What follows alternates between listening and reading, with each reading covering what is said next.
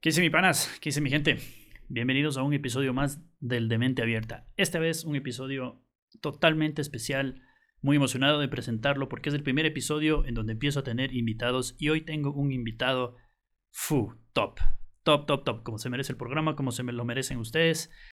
Hoy voy a poder charlar de una manera muy amena con un amigo mío que muchos de ustedes de seguro lo ubican un gran músico, percusionista, uno de los referentes de percusión en el Ecuador y un tipazo, un tipazo con todas las letras y ustedes sabrán si siguen sus redes sociales se van a dar cuenta del por qué y que yo no miento, que no exagero y que es la verdad. Hoy les presento y está conmigo en el Demente Abierta como primer invitado de lujo del Demente Abierta, primero invitado y primer invitado de lujo.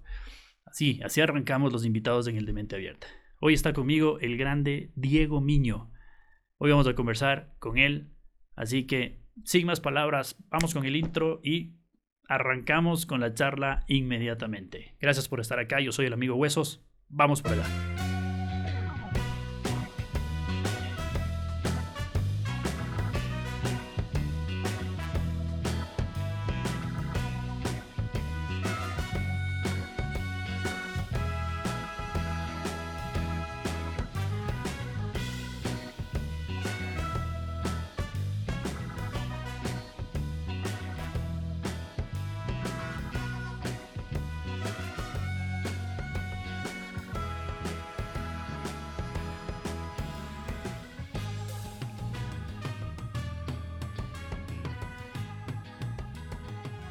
Ya listos.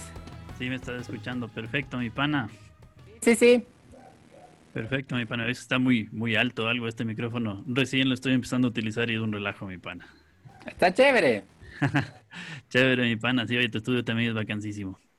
Gracias. Eh, al punto, al grano, como se dice. La verdad es que eh, no has de haber escuchado mis, ni visto mis episodios del podcast. Persona muy ocupada, me imagino. No, la verdad es que justo sí me metí a tu Spotify y, justo vi el, bueno, no vi, escuché el primer capítulo. Ok, ya. Sí, es interesante porque obviamente justo estaba escuchando la parte en, la que tú decías, bueno, yo no es que tenga un estudio profesional, pero es justamente lo que me gusta. Correcto. Tú sabes que en tiempos de, de pandemia todo cambia y nos hace ser creativos. Entonces, imagínate conectarnos con el mundo eh, pese a las dificultades. Esa es la forma. Entonces, me pareció súper bacán. Yo también me, pongo a pensar y digo, no sé si de pronto algún rato también hacer lo mismo.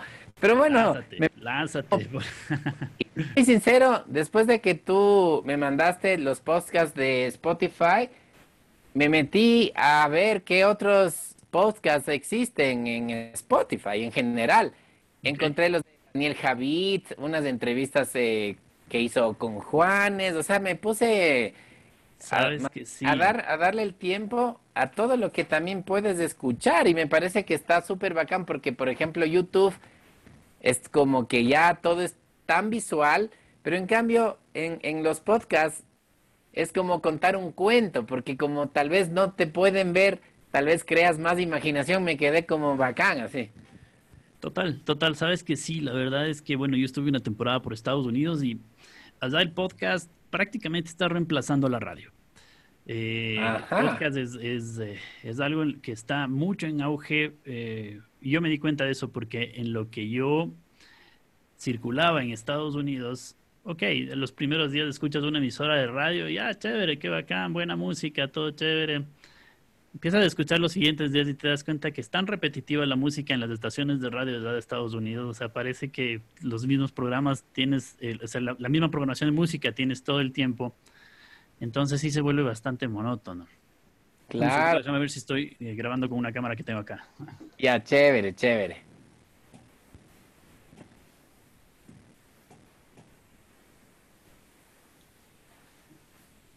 Sí, ahí estamos, mi pana.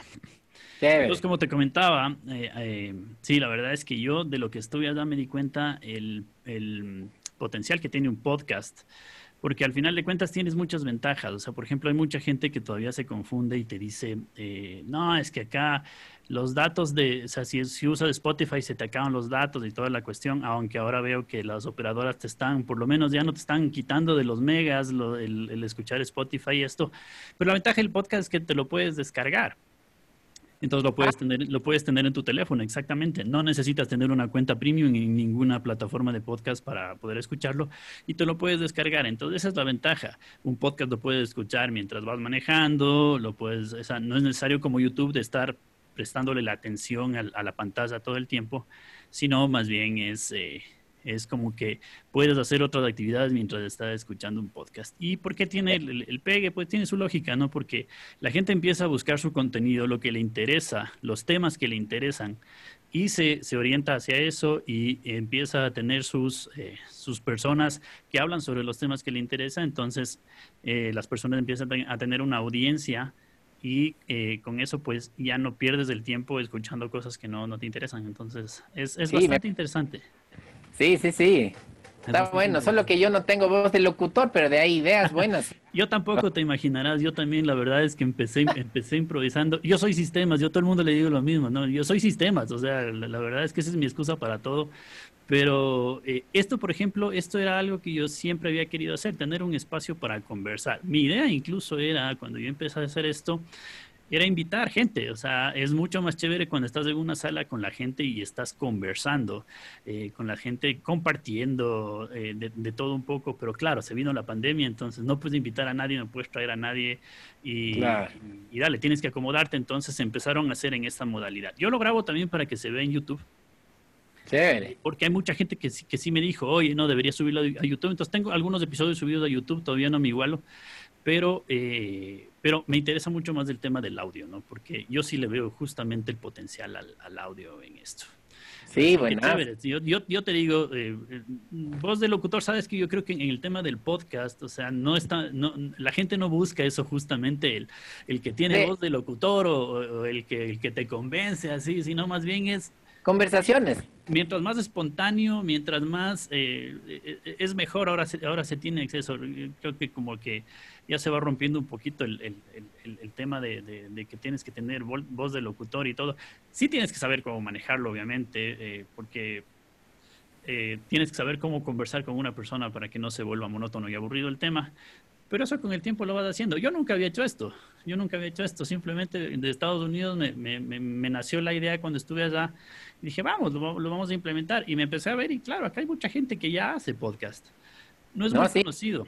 Tengo un amigo ecuatoriano que es un productor musical que vive en Alemania y me dice que igual, allá todo es, o sea, alquilan los estudios de música para grabar podcast. Tal cual, exactamente. Entonces él me dice, wow, eso podrías hacerlo en tu estudio, pero en Ecuador aún falta un poco, como tú dices, la influencia internacional de que en otros países ya hace rato están haciendo estas cosas. Mi pana me decía que igual en Alemania, como locos, graban estos espacios porque necesitan asimismo eh, conversar, pero con una fidelidad de audio, pues, que, que sí sea positiva para que tú escuches y digas, qué bacán, esto me gusta oír, ¿no? Exacto, exacto. Sí, es bastante interesante, ¿sabes? Es bastante interesante. Ahora, eh, mi pana oye, qué gusto a los tiempos. La verdad es que con todos estos temas pandémicos y todo el tema, pues no ha habido chance ni siquiera de reunirse, ni otros cangrejitos, ni nada por el estilo, ¿no? O sea, yo estuve fuera del país. Eh, bueno, nació mi nena también. Eh, felicidades. Gracias, gracias, mi pana. Hemos estado en el tema de padres. Eh, y, imagínate, ¿no? Hacerse el tiempo en, entre, entre eso. A veces grabo el podcast en la noche porque, chuta, te consume el tiempo total con, la, con las nenas. Pero claro. Eh, la verdad es que, es que me doy el tiempo para hacerlo y qué pena no ha habido el tiempo como para reunirnos con todos los amigos, como ya alguna vez nos pudimos reunir y pudimos compartir un ratito, pero... Pero, eh, después habrá como. sí, sí, hay que, hay, que, hay que tenerle paciencia y luego hay, que aprender a vivir con esto, como siempre digo yo. Te mando mi pana, oye, gracias, gracias por, por, por este espacio, por tu tiempo. El tiempo de todas las personas es muy valioso. Hace un momento tuve problemas técnicos que nunca faltan, que están dentro del 5% de que algo puede fallar. Ya, ahí estaba. Esa, Siempre puede. Exacto. Hay que estar ahí llevando la tecnología, porque si es que uno se estresa, no, no. Más bien, bien, todo bien y ahí vuelve a fluir. Qué bueno, qué bueno, sí. Oye, mi pana, cuéntame, ¿cómo has estado tú? ¿Cómo está, cómo, cómo está todo? ¿Cómo, cómo te, te ha golpeado la pandemia? Bueno, sabes que así estoy con ideas frescas por lo que justo terminé otra entrevista y era justo hablando de la música en pandemia, o sea, y nació desde música de casa. Correcto. Yo digo, no, solo me invitaron a una canción en música de casa y después empiezo a ver mis publicaciones del Instagram y digo, no, no, no, espera, sí me invitaron estos, de estos y de pronto salió como 15, 15 participaciones y digo, wow, o sea, así viéndole, viéndole en frío, me parece que es interesante. Primero, porque todos podemos compartir pese a las dificultades. Por ahí nace todo, sea música desde caleta, desde la casa, seas cantante, instrumentalista, lo que sea. Entonces, me parece que ha estado bueno porque he participado para Ecuador, eh, o sea, por ejemplo, músicos de familia lojana que están todos en Loja, me invitaron, entonces me parecía súper chévere, ¿no? Digo, mira, soy el único quiteño dentro de esta producción lojana, qué bacán. Después me tocó otra participación con Avenida XX, que es una banda mexicana, eh, donde me invitó mi amigo Andrés Yepes, que es guitarrista ecuatoriano que vive en Los Ángeles. Okay. Digo, ¿no? O sea, estos manes invitan a gente del mundo, pero son músicos que tienen obviamente una... O sea, son invitados, mínimo tienes al baterista de la ley, etcétera. Ah, Entonces, ellos como músicos profesionales su circuito es un poco diferente al nuestro, se podría decir. Y de pronto, paz, ahora estoy invitado y digo, oye, si es que no hubiese sido por la pandemia, puede ser que no me invitaban nunca, o no sé. Entonces, eh, de pronto ha sido interesante el hecho de poder abrir esos campos, porque asimismo en lo que ahora eh, me dedico al 100%, eh, antes era como que un 50-50 el hecho de que yo daba clases, porque he dado clases toda mi vida, desde que tengo como 17 años. Y la educación musical para mí ha sido siempre importante, pero aunque quise promocionar clases online, no se daba. Pero en cambio ahora tengo alumnos de Guayaquil, tengo alumnos de Manta, un alumno de Riobamba. Entonces de pronto digo, wow, esto es lo que yo tanto quería. Entonces, ¿qué está pasando? Igual viéndole el lado positivo. Exactamente. Eso. Eh, lo de las clases online para niños es maravilloso porque los padres siempre tenían el problema de no tengo con quién irles a dejar a las clases a los niños, cómo hago con el tráfico de Quito, eh, o si es que llovía ya no venían. Pero la logística siempre acá es. La logística es mejor. Los chicos ya no tienen el chance de romper mi batería. Eso tienes que prestar tus instrumentos, nada. Ahora ya solo cuidan la pantalla de su computadora, no mentira, para que no rompa. No mentira. Lo importante es que con el respeto, o sea, los, los chicos ya van entendiendo de, ah, cierto, ¿no? Estudiar un instrumento no significa ir a, a meter el ajo en otro lugar, sino respetar al profesor, hacer caso lo que dice, porque eso te va a ayudar a que tú aprendas a tocar tu instrumento. Entonces, Estoy contento porque en clases online igual analizo y digo, yo creo que así se vaya el virus, yo me mantendré en clases online.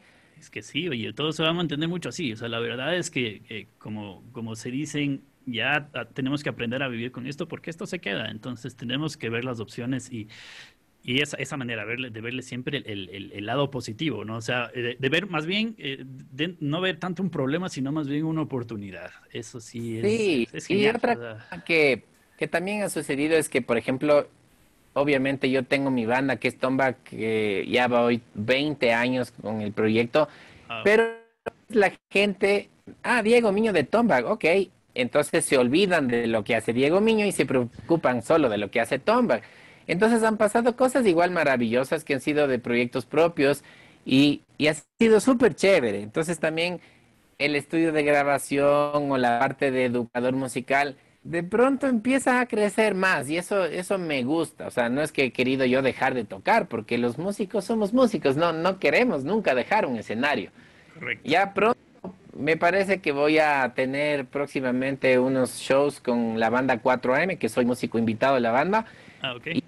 Me parece que estos shows van a ser de cine, de autocinema o algo así. Sí, sí, vi que estaban haciendo algunas personas, están pensándolo hacer así, ¿no? Ajá, entonces, la verdad, estoy tranquilo, no estoy esperando multitudes. Yo, digamos, siendo ya un músico adulto, no estoy así como que esperando eh, fotos, ni a qué rato me piden autógrafos, ni como una, que ya pasó todo eso. Y aunque cuando pasé nunca yo era farandulero de querer eso, sino que son cosas que vienen parte de tu trabajo, siempre es persona tranquila en ese sentido. Entonces más bien digo, bueno, si es que hay la posibilidad de volver a tocar con cualquier banda con la que participo o que me inviten y, yo sea parte también, pues genial. Y si es que no, pues también, o sea. Correcto, sí. soy, mientras yo pueda grabar en mi estudio y conectarme con el mundo, te juro que sobrevivo. Porque, porque tarde o temprano, mucha gente, si tú te fijas, tú querías que vayan a los conciertos, les invitabas y no iban. Entonces, eh, en realidad, tal vez es como que la gente se pone a pensar, claro, pues yo también extraño, ¿cuándo será que me puedo ir al concierto de Alejandro Sanz? O sea, la gente se pone a pensar solo como público. Pero es otro cuando eres tú un músico profesional que vive de, de los shows. Exactamente, que a ti te. Y eso es otra, otra cosa. Pero. bueno, eh, eh, topando, ya que toma, topas de ese tema, o sea, tú vas 20 años con Tomback eh, en, en, el, en esto. Yo coincidencialmente alguna vez que nos vimos sí te dije que yo, yo te ubicaba de un proyecto anterior tuyo, de hace muchos años, que era Amén. Ah, wow, sí. Con, con Diego Casar. Sí, sí. Yo, yo te ubicaba de ahí porque justamente mi prima fue enamorada del Diego. Diego oh. Casar. Mi prima Gaby, exactamente. Entonces, ah, ya. Entonces, yo te ubicaba más o menos de, de ese Gaby la chica que estaba viviendo en Italia. Ahora vive en Italia, correcto, así es. El apellido, recuérdame. Echeverría. Gaby. Echeverría. Sí, sí, sí, qué genial. Entonces, yo te ubicaba a ti eh, porque ustedes iban al, al, departamento de arriba, de, ahí por, por la Baker, iban al departamento de mi, de mi prima, a veces creo que se reunían ahí, me parece que estaba el Diego, el Beto Castillo, si no me equivoco, también era parte de, de ese proyecto. Fue hace tantos años, yo tenía 16 años hoy. Más o menos, ajá, yo, yo me acuerdo que exactamente, ¿no? O sea, tú, pero eh, siempre se me, se me quedó grabado ese, esa, esas ganas de hacer las cosas, ¿no? Yo, yo veía eso en lo que me colaba, porque yo te, te, aseguro que ni siquiera te has de acordar que en algún momento yo estuve ahí metido, eh, porque yo también, imagínate, yo ahora tengo 38, no sé qué diferencia de edad tenemos, pero... 38. entonces, eh, más o menos éramos por ahí, entonces, eh, pero... ¿Ese fue tu primer proyecto, Amén? con el que tuviste proyectos anteriores. Proyecto de banda propia de rock, se podría decir que sí, porque yo empecé a los 12 años y mi primer proyecto fue tocar en la orquesta de donde yo estudiaba, que es la fundación del maestro Edgar Palacios del Sinamune. Entonces ya de una, yo a los 12 años ya estaba tocando con la orquesta del Sinamune, con el maestro Palacios en la trompeta, toda una orquesta de chicos con discapacidad. Correcto. Y para ahí ya empecé a tener otro rumbo en donde yo tocaba música nacional y yo era parte también del proyecto. Eso era tipo 12 años. A los 14 ya tenía mi banda del, colegio, que era el ecuatoriano suizo, donde igual el cantante era Diego Casar, que después me invitó parte de Amén. O sea, tipo los 14 años eh, estaba tocando con la banda del colegio. Por ahí 15 añitos, creo que ya tenía mis primeras chauchitas como tamborilero de la liga en el estadio. Ah, A los 10 años ya era parte de Amén. Entonces yo tenía la, la barra de liga donde era tamborilero, eh, la orquesta del maestro Palacios, en, para tocar rock. Entonces ya tenía lo que yo más o menos quería, tener una banda donde soy el baterista y tocar percusión en los estadios. Entonces por ahí, si tú te fijas hoy, es lo mismo, pero ya avanzando en años porque tengo mi grupo de percusión donde soy yo un músico baterista, pero comparto con amigos bateristas tocando juntos en un ensamble de percusión como es Tomback. Eso me pareció a mí genial siempre. A nuestro trabajo hemos tenido maravillosas experiencias como giras en Europa, México, Colombia, etcétera, y ha sido lo mejor que hemos podido dar no solo a nuestras familias, sino que las experiencias que hemos tenido con Tomba, siéndote sincero, es lo más bacán que he visto de Ecuador. Porque fuera de Ecuador valoran mucho Tomba. Nuestro trabajo es top. ¿ya? No, no es así fresco, sino es top. Ya, o sea, lo, lo, ven así, wow. Entonces eso me... Y, y entonces si te fijas ahora igual, siempre me ha gustado ser percusionista y baterista a la vez. Entonces hoy es lo mismo que hago. Y estoy contento de, de no variar en lo que yo he querido ser. Entonces, si te fijas, soy el mismo del que yo tenía 14, 12, 14, 16, 17, ahora tengo 38, ya mismo 39, pero igual, con la misma gana de seguir haciendo esto. Y lo mejor es que hoy en día nuevos chicos se ven influenciados para tomar sus clases de batería y eso también es mantener un buen legado. Sí, me, parece excelente. ¿Tú, ¿Tú vienes de familia de, músicos? Eh, ¿En tu familia hay bastante músico? O sea, mira que mi padre fue mi primera influencia en la música en el bandolín ecuatoriano. Ah, mira, es decir, eh, aunque yo no me dediqué a las cuerdas, mi, la música nacional llegó a través de la raíz y por ahí yo empecé con, con la música cuando tenía seis años, así yo estaba con una flauta dulce en los ensayos y por ahí yo ya, ya me enganché. Dije, yo, esto es lo que yo quiero. ¿Y siempre la percusión? Sí, o sea, desde los 10 años vino Maná acá a la Plaza de Toros Quito y dije, yo quiero ser batería. es que con ese ejemplo, ¿quién no? Pues sí, es Fue lindo conocerle al Alex González luego de 20 años y, y, contarle la historia, ¿no? Entonces fue como que súper chévere, él se quedó súper contento, o sea, realmente que alguien se acerque después y te diga, oye, yo, eh, gracias a ti me hice baterista y han pasado 20 años y por fin te conozco, eso tiene mucho valor y, y pues eso es, eso es lo creo, lo, lo, chévere de que todo nace de la familia, o sea, si es que tu, tu padre tocaba un instrumento, paz, tú ya, ya te fuiste, o sea, puede ser que te guste otras cosas, pero a mí me gustó la música y, y, esa es mi carrera, eso es lo que hago, eso es lo que vivo, aunque todo el mundo, pero puedes vivir, o sea, bueno, aquí estoy vivo, ¿qué? Ya, sí, o sea, se la saca como quiera. Bueno, y eso, o sea, siempre yo creo que, eh, digo, del tema de la familia es súper importante también, como en, como en toda profesión, como en todo gusto, por el, por el tema de que te apoyen y todo. Pero, a ver, sinceramente, Ecuador no es un país fácil para los músicos, para ningún tipo de músico. O sea, y me refiero a que aquí vivir de la música es, es cosa seria. O sea, yo creo que necesitas muchísima trayectoria, muchísimos años para poder llegar a decir, ok, dale, vivo de la música.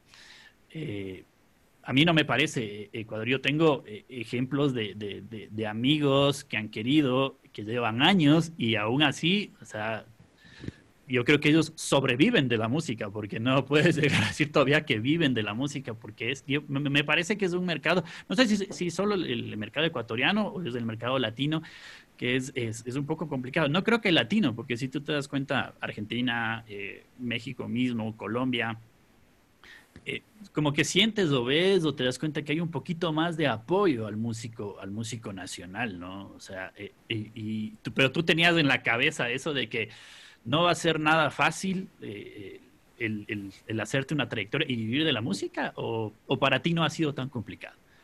O sea, es que todo el mundo se, se, ha puesto a pensar en la onda de vivir de la música. O sea, por ejemplo, yo tuve un alumno en el que, me, el que de una me decía, oye, ¿y cuánto ganas tuve?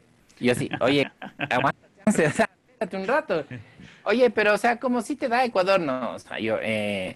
entonces hay gente que solo está queriendo saber cuánto haces al mes.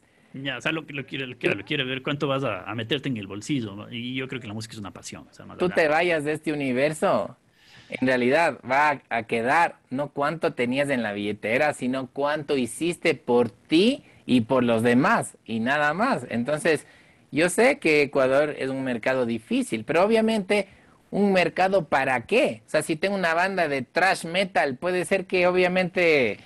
Correcto. O sea, puede ser que nadie le guste esa música y es entendible, o sea, todo bien. Además que yo eh, tuve mi primera novia japonesa, una buena amiga que se llama Madoka Hirano, que ella es pianista. Y cuando yo era chamo, ella me enseñó a que lo importante no es eh, dedicarse a una sola cosa dentro de la música. Es decir, que si es que yo tengo una sola banda, luego se acaba la banda y yo me quedé sin trabajo. Entonces... Más o menos diversificar, dices tú. Yo aprendí desde temprana edad a que la sumatoria de todo lo que haces es lo que va generando a que tú la muevas. Entonces yo por eso siempre he tenido tres bandas, el estudio de grabación, eh, la eh, por ahí me salen chauchas de tamborilero haciendo barras o, como comentaba, haciendo varias cosas. Entonces, si es que yo me pongo a pensar, ¿será que mi bandita de, jazz, será que la gente quiere consumir? Y me, con ese discurso puedo morirme. Pero en cambio, otra cosa es, bueno, no importa, me encanta el jazz, voy a tocar, así nadie compre, ni venda, ni asista. Soy feliz tocando jazz, muy bien. Pero también tengo que tener un proyecto comercial que me mantenga para pagar mis cuentas y pues de pronto tienes algo comercial o otra cosa no tan comercial y puedes darle, o sea, no sé, yo creo, que... siempre hay que tomar en cuenta un poquito, no siempre, o sea, no un poquito, sino bastante el lado económico, ¿no?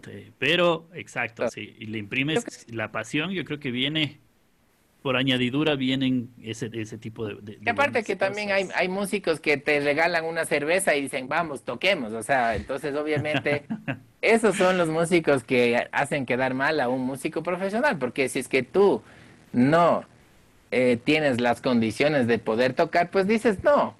Entonces es solo de ir a tocar porque te dan comida y cerveza, o sea, la idea es que esto es un trabajo profesional y si es que tú tienes las condiciones, pues tocas y si no, no tocas, es nada más. Pero obviamente hay gente desesperada en tocar y desesperada en, en, en, sentir que tienen ahí su sueño de hacer música, por ahí no va. Entonces, obviamente hay que respetarse a uno mismo y que con la idea clara, solito las cosas van funcionando profesionalmente para ti. Yo prefiero ser poco y bueno a dar muchos shows y, estar agotado y después digo, ni siquiera estoy ganando nada. entonces, por eso es que... poco aprieta.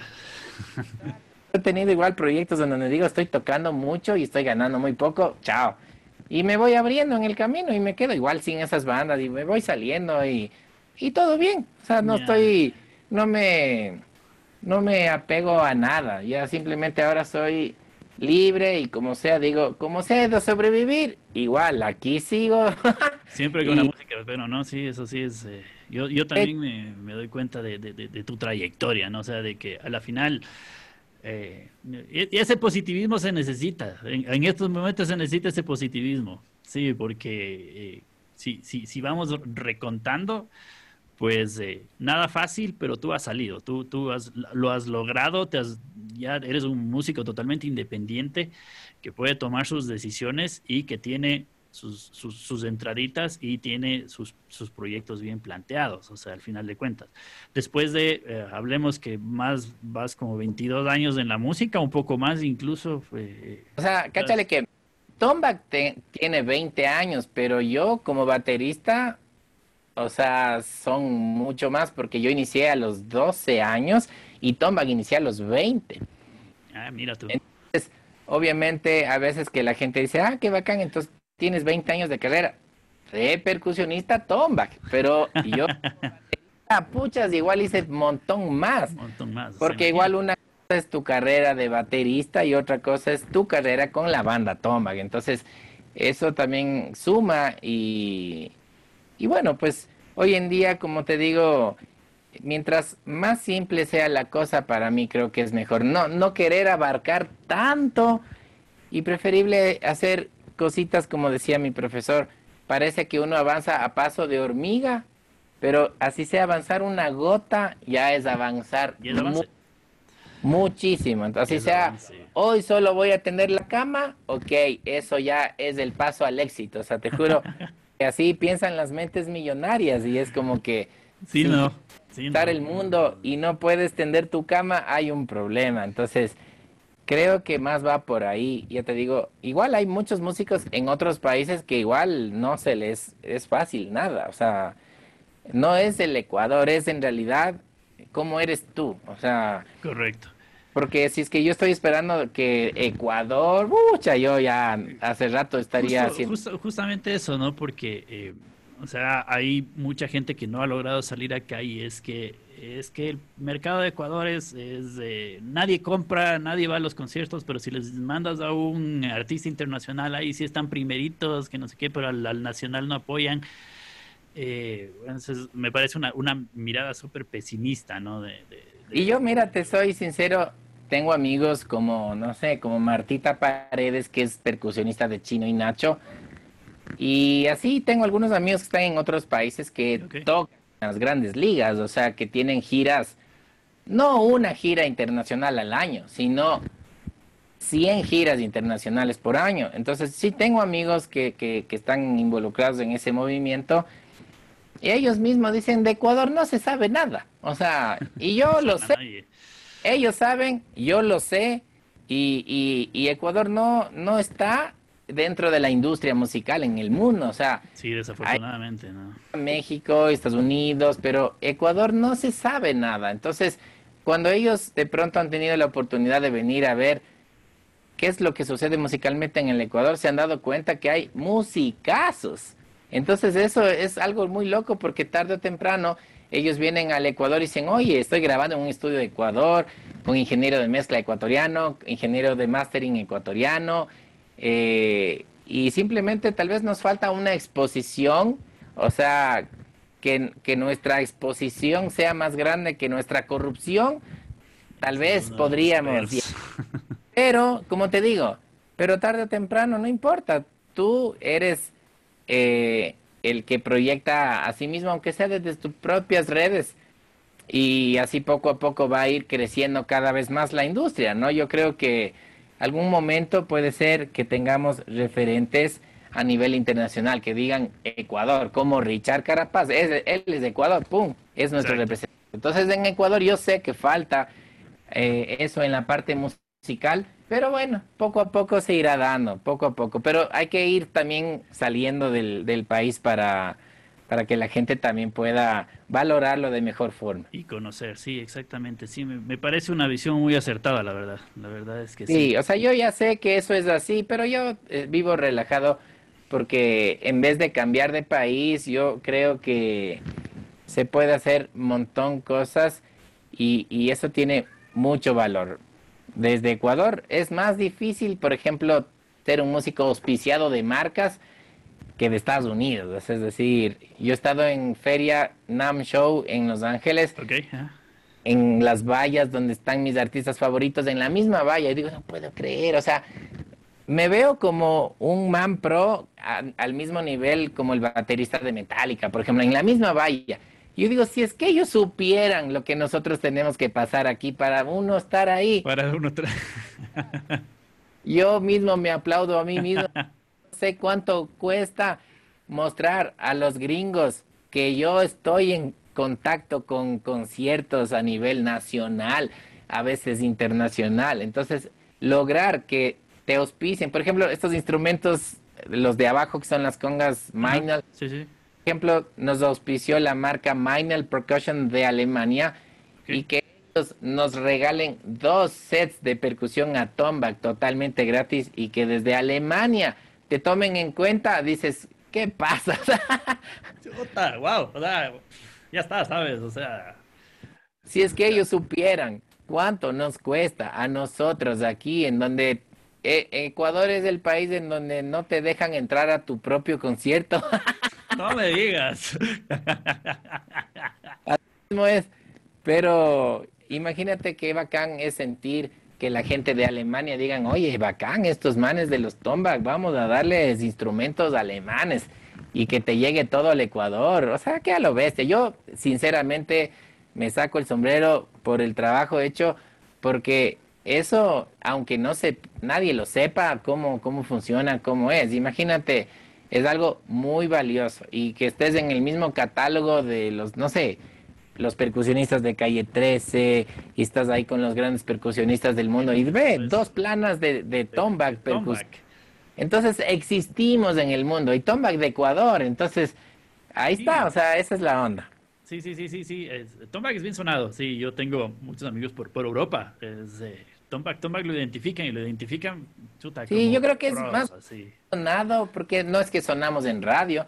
Es como que la gente ya entendió el concepto de que es un grupo que anima los festivales de verano y que tiene un circuito interesante que, que es muy válido en eso, porque ya te digo, no todos los grupos son iguales, o sea, no todos tienen la misma promoción como que tenemos que sacar un single de reggaetón para que funcionen. Pues Tombag es otro universo y es un grupo de entretenimiento audiovisual. Entonces, como tú dices, es un circuito de que la gente en Europa valora mucho por ser diferente. Tal vez no escuchen en radio, pero tal vez digan, oye, ellos tocaron con la pegatina, ellos han estado en FIMO, en Francia, no sé, o sea, poco a poco, o sea, ya te digo, puede ser que sea a paso de hormiga, pero eso es avance.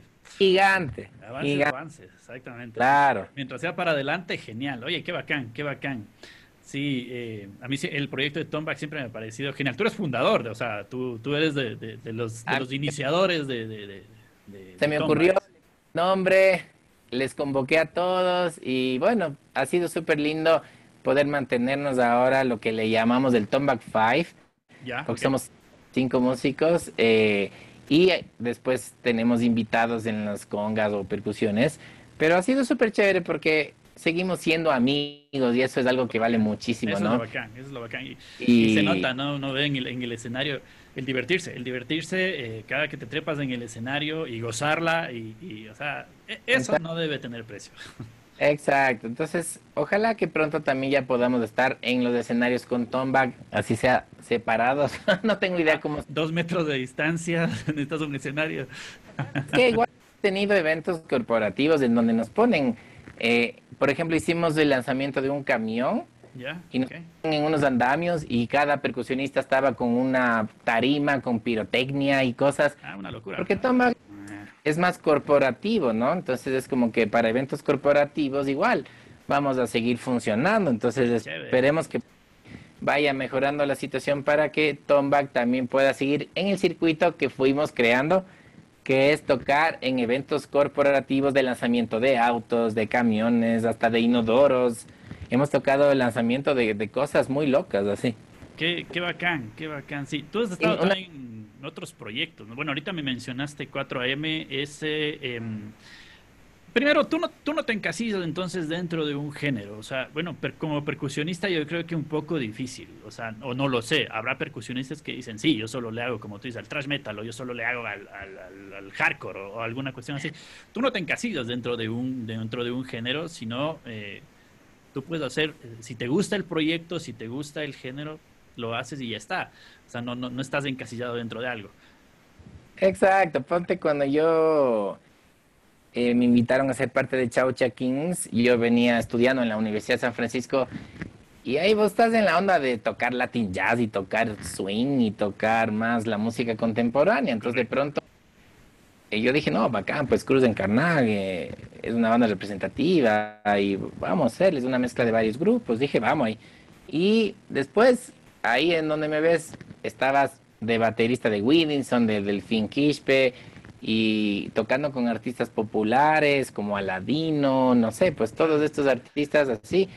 Y en realidad, digo, qué interesante, ¿no? La oportunidad de, de que no, pues, o sea, compartir con los los artistas de la chicha ecuatoriana, pues es lo que hay que hacer. O sea, en realidad, por ahí yo colgaba videos en YouTube. Eh, tengo un video donde dice cómo tocar cumbia en batería, que es un video que está en mi canal. Ya casi tiene un millón de vistas y ah, desde varios países me escribían un montón comentarios en donde ellos veían interesante mi forma de tocar cumbia. Entonces es como que igual en el mundo veían un referente en la batería para tocar la chicha cumbia ecuatoriana.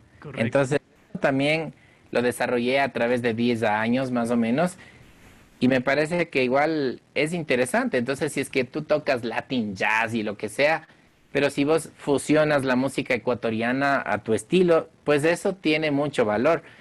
Y aparte que tienes que desarrollarlo durante años, porque en este caso era batería con timbal. Para que suene fiestero. Que suene fiestero, exacto. No, de pueblo con batería fusionada. Eh, y obviamente eh, me parece que es súper interesante. O sea, yo creo que hay que ser muy, muy abiertos en, en, los estilos de música. Y ahora 4M es reggaetón puro. Y yo igual, vamos a reggaetón sin problema. Si me a rock, igual, eh, he grabado, no, no, o sea, hay gente que en cambio me, me ha dicho, quisieras participar en música desde Caleta y hay que grabar una batería de heavy metal con doble bombo, dificilísimo. Les dije, amigos, qué pena.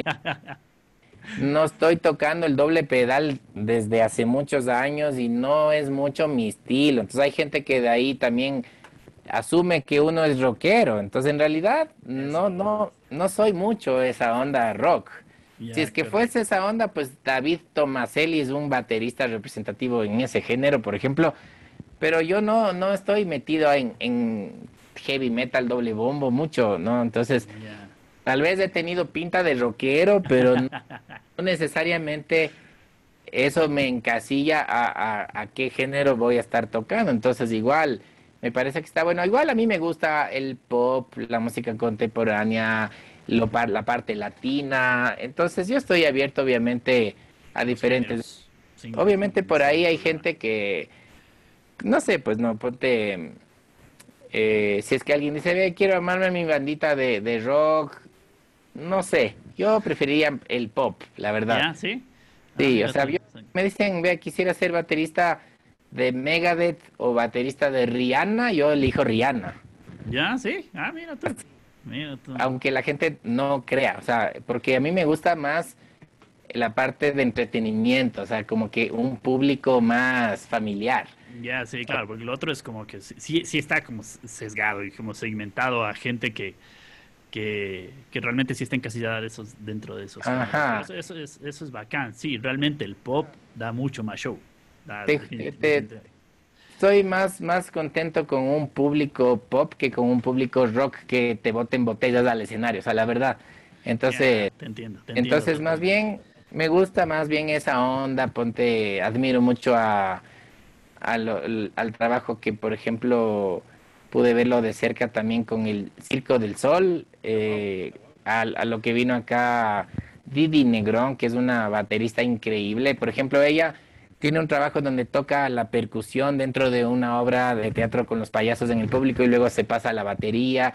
Es un ejemplo de algo que a mí me encantaría, o sea, si me dijeran, ve, pero yo quiero que seas el baterista de Guns N' Roses, o sea, todo bien, pero yo prefiero tocar Circo del Sol. O sea, ¿me explico? Sí, sí, sí, sí, total. El entre familiar. O sea... Qué bacán, qué bacán. Sí, sí, sí, siempre de eso.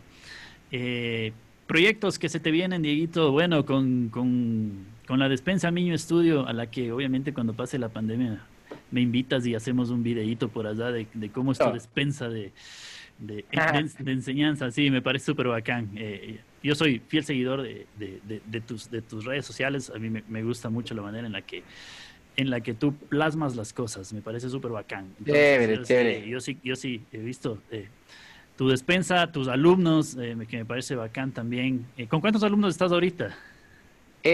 bueno, más o menos unos 15 alumnos. Ah, mira, no, es bastantito, sí, es bastantito. En donde semana ya empieza Jefferson Lucas, el alumno ah, que lo di. Sí, cierto que es este niñito que se hizo muy viral por tocar en Charapotó, Manabí, una batería con tachitos. Sí, ¿sabes Entonces, exacto. Entonces es súper interesante. Como proyectos en general, yo creo que ser mejor en lo que hago, ¿no? Grabar mejor, eh, que la gente también eh, valore un poco más lo que son eh, las grabaciones, ¿no? Porque, por ejemplo, en música desde Caleta, ah, bueno, la gente tal vez también se puede acostumbrar a que tú participes gratis, pero el trabajo de, estudio es que te pagan por grabar. Entonces, igual, dentro de todo eso, eh, igual he grabado en estas épocas de pandemia, hay gente que igual ha pagado, no mucho, no te voy a mentir, pero que siga funcionando el hecho de voy a grabar mi disco completo, quiero que grabes las baterías, quiero que grabes las percusiones. Entonces eso es mi trabajo, lo seguiré haciendo y asimismo mi forma de educar se ha ido potencializando porque de forma online la cosa cambia y estoy contento. Tengo eh, grabado un montón de tutoriales que son ocultos porque antes yo tenía un montón de información gratuita. Ahora mi canal de YouTube está oculto la parte educativa. Ah, ya, ok. Para que la gente pueda comprar más bien eso, esa información y, que yo no me emocione tanto y, y, por poco de clases gratis en las redes. Entonces, eso también, ¿no? Eso también. Eso también mejorando. Entonces, eh, con esas cosas estoy contento. O sea, que la gente también diga, oye, yo la verdad quisiera mejor inscribirme en, en la web en donde puedo descargar tus tutoriales. Dale, hágale. Yo quiero que pues, mi disco, hágale. Yo quiero que me enseñes clases dele. Inclusive eh, ahora en estos tiempos eh, pandémicos yo también estoy estudiando cosas que había visto, por ejemplo, en la carrera de música de piano básico y por ejemplo a mi cuñada le estoy dando clases de piano online, sino que no soy pianista. Ya, ok. Solo tengo un, controlador de dos, de dos octavos. es como que estudiando, la, como siempre hemos sido un poco más teóricos que prácticos por, por no tener un piano como tal. Pero son cosas positivas porque tarde o temprano estoy siempre craneando la parte de la educación musical. Entonces, con que mi parte educativa crezca como loco, yo seré muy feliz. Eh, y como te digo, si es que hay la oportunidad, si es que todo está bien para tocar, bien. Si es que voy a arriesgar mi vida tocando con, con gente que tal vez no me va a pagar ni lo que es, entonces ahí sí, te juro, todo bien, no hay problema. No te haces y, ¿Sabes qué otra cosa ha sido súper interesante acá en, casa? Eh, me pinté una de mis paredes de verde y, estoy haciendo unos videos tocando la percusión conmigo mismo. ya, sí, sabes que vi. O sea, ya tienes un fondo verde para poner eh, fondos. Exacto, entonces, aunque yo sé que no se ve así tan perfecto, más bien me encanta porque esto a tocar en la playa, me voy a tocar al África. Vi, un, unboxing de, un cajón que te llegó y estabas en una sala. abriendo desde la comodidad de mi casa. Entonces es como que a mí es divertido. Y mientras yo le, le tome la gracia y sea divertido para mí, me parece que está bacán. Porque ahorita eh, encerrados en casa, digo, bueno, pues entonces yo puedo tocar en el África. Entonces me hice un video tocando siendo yo, en una sabana, sí. Son 12 percusionistas tocando ah, en sí, una sí, lo vi. Entonces, me puse en un chip como que qué bacán, yo voy a hacer más de estas cosas porque primerito estoy estudiando mm, los libros que tal vez antes no podía estudiar tanto, tal vez por falta de tiempo. Lo, lo estudiábamos con algunos alumnos en un proyecto que teníamos que se llama Golpe Urbano y hacíamos percusión con material reciclado. Pero como ahorita es difícil los ensayos y esa vuelta, más bien yo mismo grabo todas las líneas, entonces en mi cabeza voy desarrollando más vocabulario y aparte me, he vuelto una bestia, o sea, tampoco es que soy como los panas que son a, a lo bestia para editar video, pero ya me defiendo, entonces ya estoy rápido para la edición del audio, del video, entonces voy a hacer un montón de cosas más como, por ejemplo, no sé, eh, mi hermano tiene una empresa donde vende maquinaria de construcción. Okay. Pues que venga a grabar aquí y aunque no es algo de música, yo le voy a grabar un comercial poniendo un fondo de maquinarias. y es igual, vamos a hacerlo. Entonces, mientras para mí sea divertido y yo saque provecho de las cosas, como lo que tú dices, un estudio de grabación puede servir también para podcast, y no solo grabar batería, porque la gente aún piensa, oye, ¿y este estudio es solo para grabar batería o si se puede grabar algo más? Imagínate, es más difícil es microfonear una batería que grabar una voz. Por supuesto, o sea. O sea, pero la gente asume, entonces solo ha de poder grabar baterías, ¿no? La gente es así, no, no importa. Pero claro, tú ya le, mira, ya le encontraste otra, que la pandemia les ayude a ellos a entender lo que nosotros ya hacíamos. Correcto. Sí, y yo creo que más bien, ¿sabes que Sí ha sido así, sí ha sido así, ¿sabes? Sí ha sido así. Sí nos hemos ido dando cuenta ya con esto eh, de, del trabajo que implica, ¿no? O sea, y, mira, como te digo, tú ya le encontraste otro, ya le, ya le, ya le diversificaste por otro lado también a poder hacer otro tipo de grabaciones. No te, no te miento, al inicio igual estuve aterrorizado, dije, no, se cayeron todos mis alumnos, se cayeron los shows, dije, ya se fregó todo, dije, ahora, ¿cómo voy a sobrevivir? O sea, igual me cogió el susto. Igual te asustaste, claro. Entonces dije, oh, ok, tenía más o menos unos 10 alumnos, se salieron todos. Dije, y ahora se fregó, ¿cómo voy a hacer? Entonces, al principio sí fue tan duro, después ahora la idea es estar ocupado y no pensar que las muertes, que todo hecho pedazos, porque igual eso te quita energía y, no te permite seguir. Entonces, mientras uno esté con esa buena onda, o sea, te soy sincero, sí me hace falta ir al gimnasio. Yo venía entrenando tres años, yo hacía cardio beats, que es una rutina que inventé para hacer percusión con pelotas, etcétera. No he podido hacerlo. Mi cuerpo sí pide más acción, pero no he hecho eso. Entreno un poquito con par mancuernas en casa, no es lo mismo, pero al menos un poco me muevo en bicicletita. O sea, trato de sobrevivir a eso que me hace falta.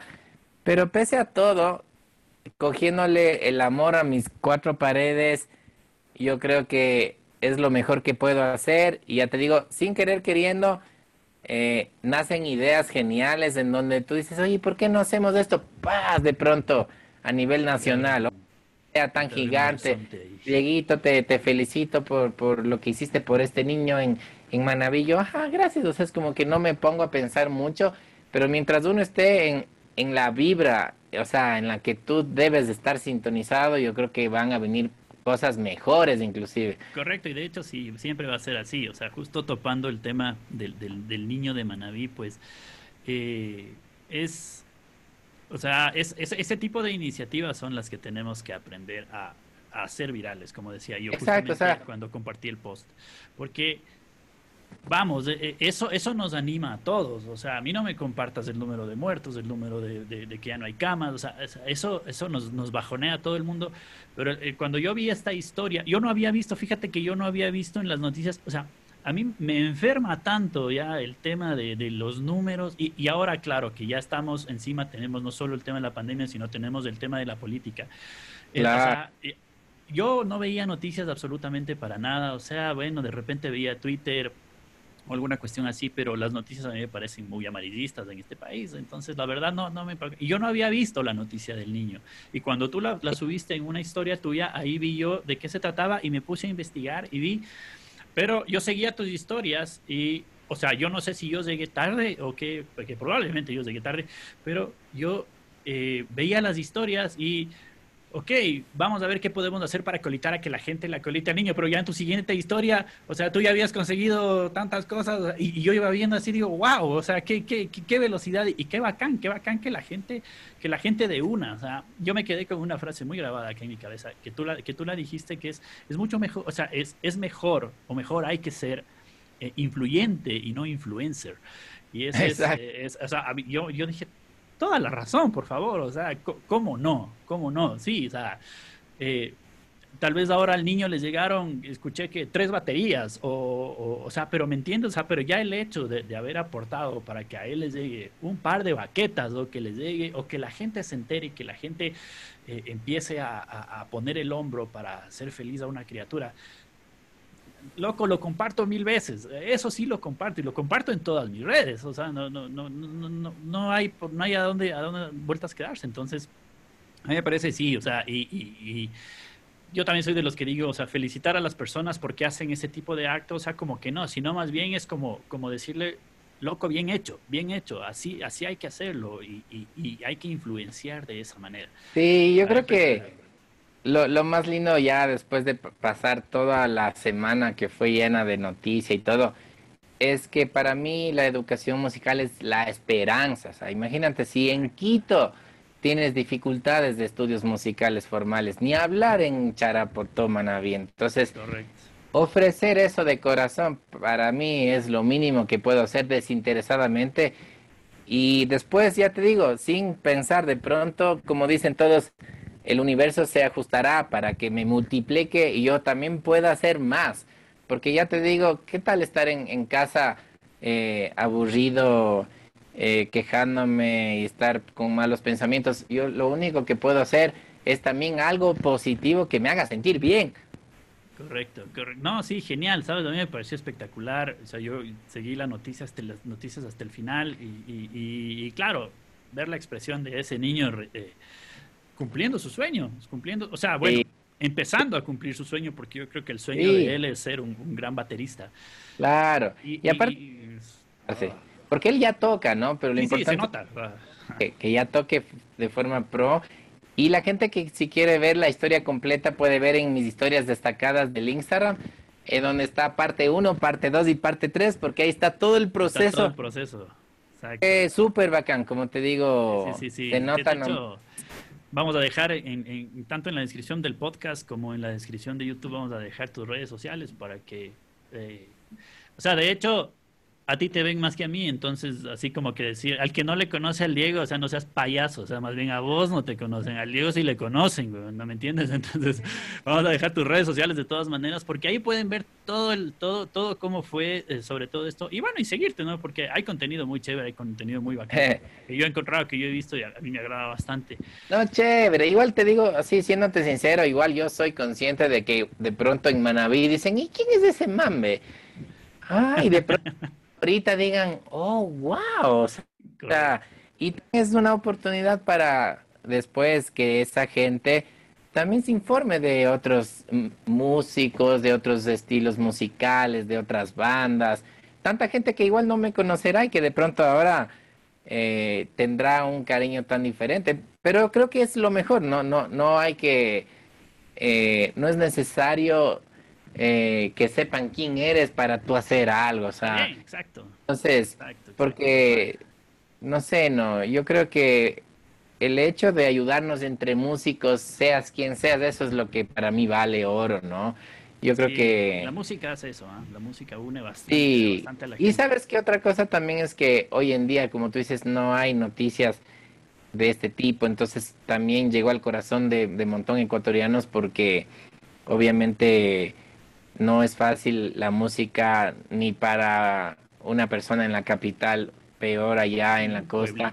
Entonces, exacto, que, que, la gente se ponga sensible y que también no se olvide de que la música es prioridad. Para mí es prioridad. O sea, un país sin cultura no es un país. Entonces... Eh, un país sin cultura no existe. O sea, es... Yo me fui a México eh, bueno, he tenido la oportunidad de tener dos giras por allá y en una plaza cerca del Monumento de la Revolución, en una feria. ¿Ustedes son músicos? Ah, sí, qué bacán. Oye, qué bien. Sí, pues, y, oye, pero aquí todo es con música, ¿no? Y me dice, claro, lo que pasa es que un pueblo sin banda es como un jardín sin flores. Entonces yo me como, bien, o sea, ah, tú ves cómo son sus celebridades y es, son sus tradiciones tan hermosas entonces me, me encantó.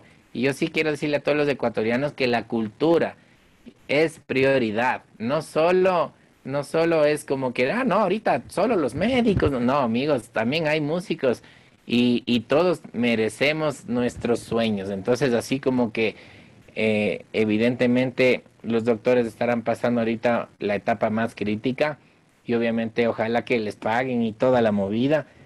Pero no, ahorita la cultura no, eso no es prioridad. No, amigos, me disculpan, pero para mí siempre será prioridad, porque soy músico y siempre seré músico y la cultura siempre será prioridad para mí. O sea, se puede caer el mundo a pedazos, pero la prioridad para mí siempre va a ser ser lo que somos. Entonces, eso sí que me respeten todo el mundo porque... es verdad, y además es, dos meses atrás no, la cultura no es prioridad en Ecuador. No, sí, no, ahorita no importa la música, lo importante es eh, la primera línea. Entonces, ya te digo, yo, yo creo que es importante eh, que exista todo, así como existen los, los doctores, así como existen los ciclistas. Entonces, que la cultura no muera, porque no, no nos tiene que ninguna situación hacer que nosotros no, no somos prioridad, valemos miércoles, no yo creo que sí, está toda la razón y además, si nos ponemos a ver eh, ya todo este tiempo de pandemia, ¿qué ha sacado, qué, ha sacado a mucha gente del encierro? Dentro del encierro es la música, eh, los shows artísticos que se han, que se han hecho, aunque sea online. Eh, yo, yo, yo, yo he, hecho, he comprado algunas entradas para shows artísticos para verlos. En, Qué chévere. Sí, eh, obviamente yo también sí, doy mucha prioridad a, los shows que, de la gente que está acá. Eh, pero eso es, a mí personalmente te saca del encierro, o sea, después de todo, eh, el, ver algo diferente y el darte cuenta que la gente aún así sigue trabajando y sigue creando esto y te das cuenta que no es, no es gente que simplemente coge y para una cámara y ya está y, todo, sino es, es, es todo el, como si hicieras un concierto normal, simple, y, incluso un poco más difícil porque tienes que asegurarte de que puedas llegar en la calidad correcta a todas las personas y, que llegue bien y que todo el mundo lo pueda bien, ¿por qué? Para que la gente aprecie y luego pueda tú seguir eh, haciendo más shows o la gente pueda seguir haciendo más shows. O sea, y para mí me parece incluso un poco más, más, más, eh, más complicado, que le tienes que meter más cabeza cuando le metes el tema de la tecnología, de que tienes que subirlo y que tienes que, tiene que verse bien. De hecho, hoy en día, por ahí vi un comentario que decían, oigan, músicos, no se olviden que ahora los shows online requieren también una buena calidad de grabación entonces también es importante. Hay un montón de gente que tocaba así, como venga, sin clic, sin, sin eso. Y tú escuchas un show en vivo con multitrack, entonces ahora tienes que ser muy perfeccionista. Entonces también eso nos exige una calidad que tal vez antes también un montón de gente tal vez no, no era tan consciente. Yo creo que está muy bien, porque ahora igual si te piden un video que grabes, o sea, digamos, si te piden que grabes algo, ya incluye video. Porfa, no te olvides del video. Entonces, ahora todos son grabaciones en vivo, sin ponches, sin cortadas en la mitad. Y esas son cosas buenas también, que nos ponen exigentes en la calidad real que tú tienes de hacer una toma de inicio a fin de los, de los tracks sin arreglarles tú mismo, ¿no? Entonces me parece que eso es bueno, me parece que así debería ser. Correcto. Y nos pone estrictos con la calidad de lo que uno mandaría a distintos músicos en caso de que tú digas, vas a tocar esta canción de inicio a fin, entonces vamos a hacerlo ahí. Correcto, sí, me, parece. Y yo, no, sabes que yo estoy totalmente convencido de que la gente va, ha cambiado y va a cambiar más su percepción justamente a, cuánto trabajo se invierte, cuánto, cuánto se invierte en hacer cualquier tipo de show y va a aprender a apreciarlo más. Yo estoy totalmente seguro de eso porque ahora, ah, en este tiempo que nos ha tocado estar encerrados, hemos visto mucho de eso. Sí, o sea, lo que mencionas del tema de la solidaridad. Yo pienso, o no sé si ahora las redes sociales lo hacen ver así, pero sí, yo creo que sí somos más. Yo haciendo así un resumen, yo haciendo un resumen, eh, digo, ¿es mi impresión o las cosas están mejor que antes? o sea, si, vamos a seguir así, mantengámonos encerrados, eso dices tú. es claro lo que dije, pero lo dije por algo. Dije porque no sé, o sea, la gente por estar tan ocupada está en otro universo. Pero tal vez ahorita, como te digo, los músicos hemos vivido siempre en otro universo, como en una cuarentena paralela del universo normal. Mientras del resto, ni bola, ¿no? Oye, quiero que veas mi trabajo. Ah, yo estoy a full en el trabajo, lo siento, no escucho radio, no veo tele, ah, no sé, no sé. Pero en cambio, hoy en día, con estos cambios, la gente tiene ese tiempo. Entonces, por ejemplo, este podcast de pronto no lo hubiesen oído nunca, de pronto ahora alguien dice, oye, es cierto, yo estaba tan encerrado en mi trabajo y no me daba tiempo de nada.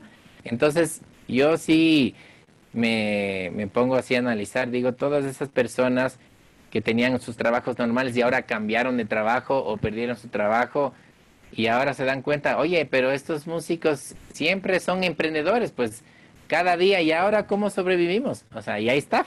Pandemia, pandemia o no pandemia, claro. Pandemia sin pandemia es como que, ¿y ahora cómo vamos a hacer?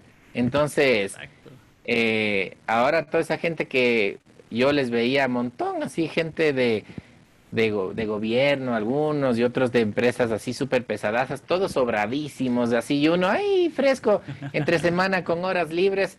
Más bien ahora ellos son los que se dan cuenta del valor que nosotros hemos tenido toda la vida, no seis meses, o sea, con el respeto, ¿no?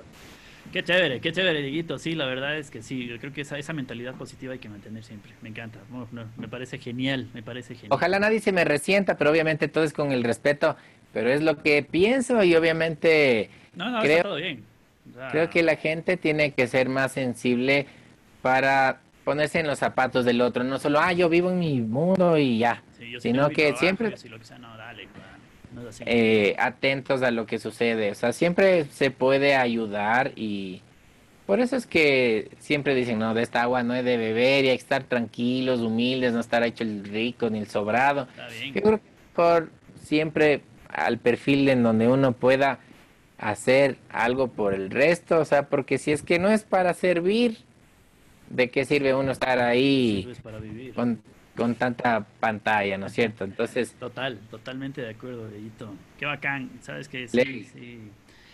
Eh, yo te, te, voy cerrando un poco el espacio para no quitarte más tiempo. Yo te agradezco muchísimo eh, este chance que me has dado para conversar, para conversar, porque este, este, este espacio es para eso, mi pana. Yo no soy entrevistador, yo no soy comunicador, y que me perdonen los comunicadores si es que no han tenido la oportunidad de tener a Diego Miño en el otro lado de la pantalla. Perdónenme, yo simplemente...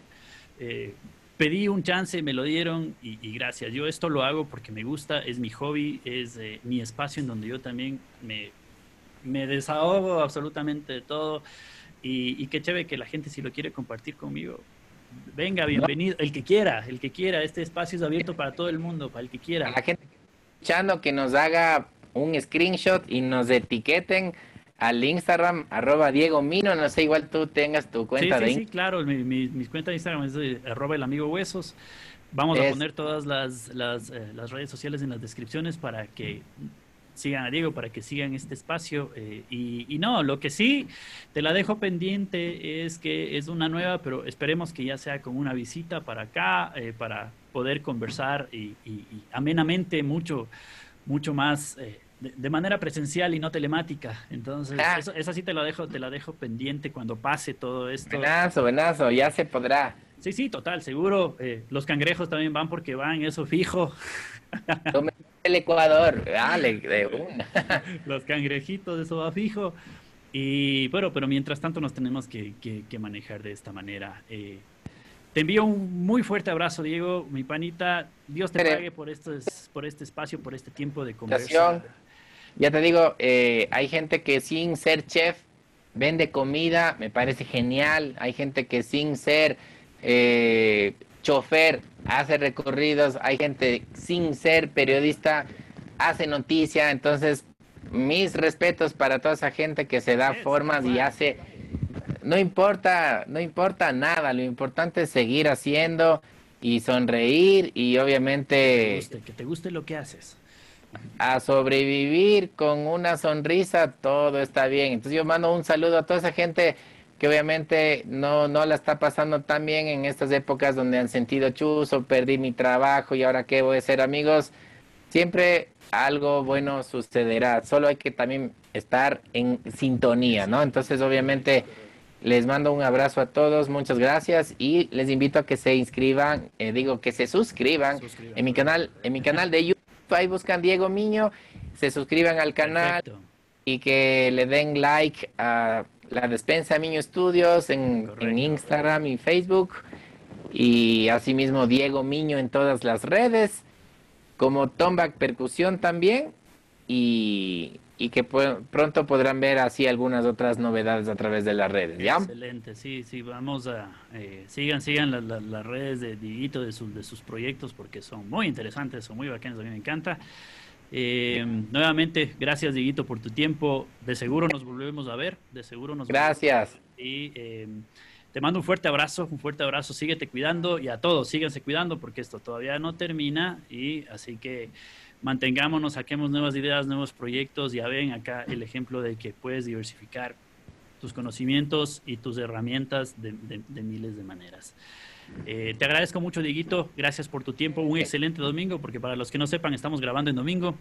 Así que eh, no es en vivo, eh, esto sí sube un poquito luego, pero... Sin problema. Sin problema, sí, exactamente. Gracias, Dieguito. A todas eh, las personas que vean estos videos también eh, les invito a que se suscriban al canal. Vamos a tener más invitados, más gente. Y Eh, de antemano, gracias. Yo siempre les digo eh, que cabe dentro de esto, creo que es no se olviden de hacer lo que les da la gana, porque eso le sale bien, a todo el mundo le sale bien hacer lo que le da la gana. Así que no se olviden de eso. Nos vemos en un siguiente episodio. Gracias, Dieguito, nuevamente. Abrazo fuerte. Un buen día. Chao, compadre. Chao, gente. Nos vemos. Gracias. Chao, chao. chao mi pana.